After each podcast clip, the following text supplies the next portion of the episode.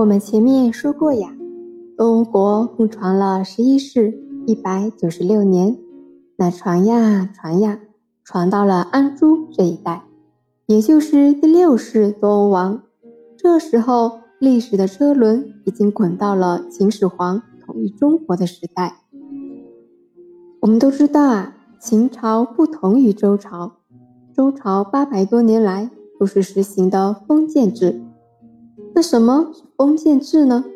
封建制就是我给你一块土地，你去这块土地上面当王，你去治理和发展这块土地，然后一代一代分封下去。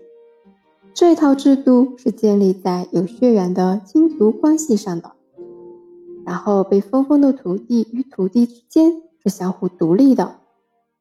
比如说姜子牙，他在帮助武王灭商之后呢？周天子就把齐国分封给了姜子牙。齐国是周朝的一个诸侯国，然后姜子牙就在上面治理和发展齐国。封建制是周公在第二次东征之后发明的一套全新的政治系统，它和夏朝、商朝的共主形式完全不一样。封建制这套制度存在了七八百年左右。一直到战国末期才结束。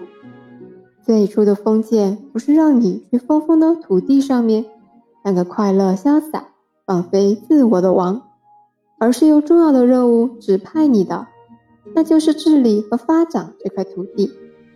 封建制有个很大的特点，那就是我在治理这块土地的过程中，可以将你的地方文化逐步同化掉。而秦朝统一中国后，实行的是郡县制。那什么是郡县制呢？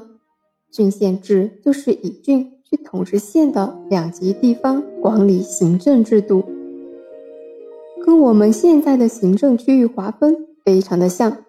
中央直线管理地方，地方官员由皇帝直接任免，并且是有期限的。这样子的话。地方就处在了中央的管辖之下，有利于加强中央集权和国家统一。郡县制是中国由贵族封建制度走向封建专制制度的标志，也影响了中国两千多年哦。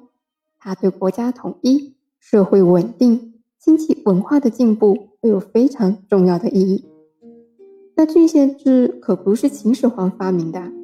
郡县制在春秋战国时期就已经有了，县的制度起源于楚国，郡的制度起源于秦国，然后经过历代法家代表的改革，最终成型于秦汉时期。